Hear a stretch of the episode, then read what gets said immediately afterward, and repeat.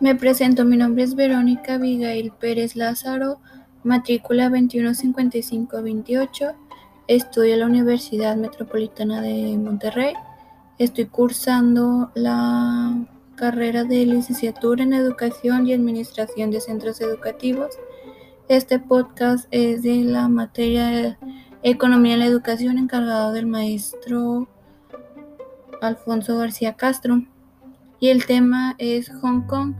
Y para empezar, hablando de, del tema, pues la Escuela de Español World, Hong está seleccionado para profesores de enseñanza de español como lenguaje extranjera para sus escuelas.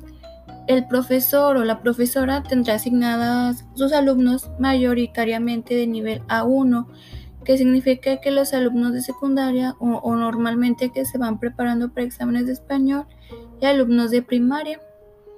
Y estas son algunas condiciones que se tienen para los maestros.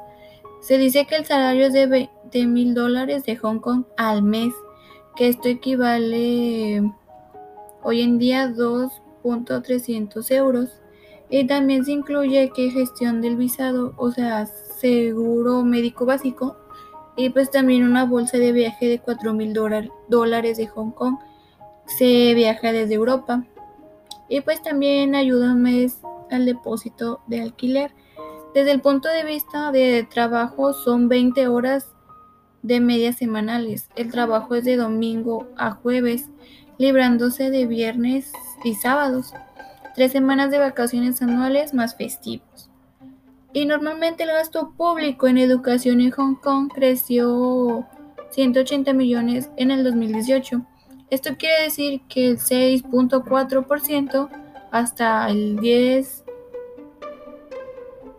hasta el 10.177 más los 4 millones de euros, con lo que representó el 18.78% del gasto público total.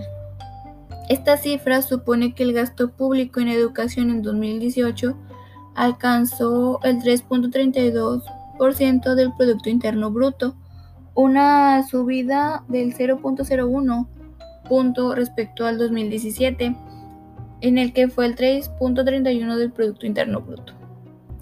En 2018, Hong Kong se mantuvo en la misma posición en el ranking de países por importe invertido en la educación en el que se ocupa en el puesto 39 en cuanto a su proporción respecto al Producto Interno Bruto.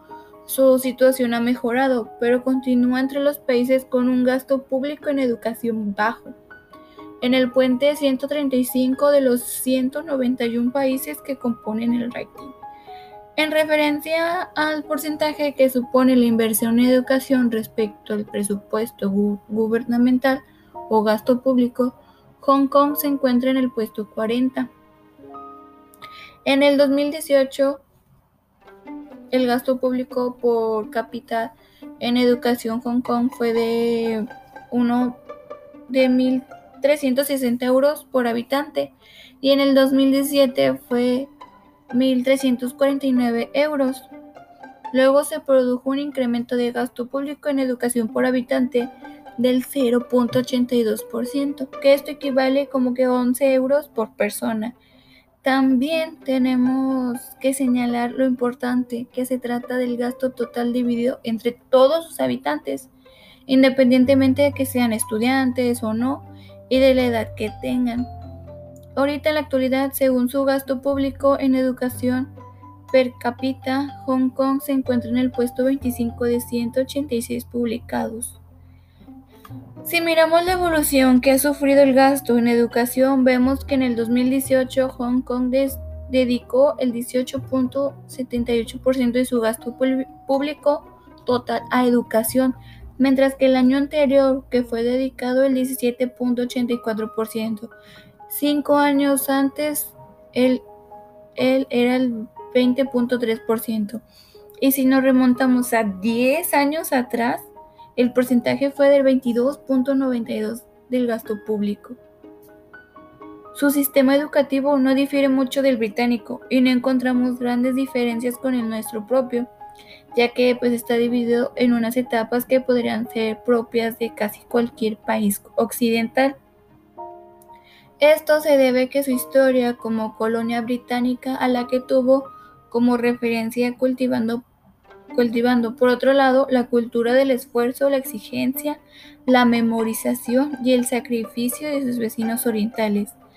Así existe una etapa preescolar no obligatoria de 3 a 6 años en jardines de infancia y guardería, y también en fase en la que se intenta sentar a las bases para el aprendizaje en etapas posteriores, haciendo especial hincapié en el desarrollo ético, social y físico y artístico de los niños. A los 6 años comienza la educación primaria obligatoria y gratuita que dura 6 años hasta los 12.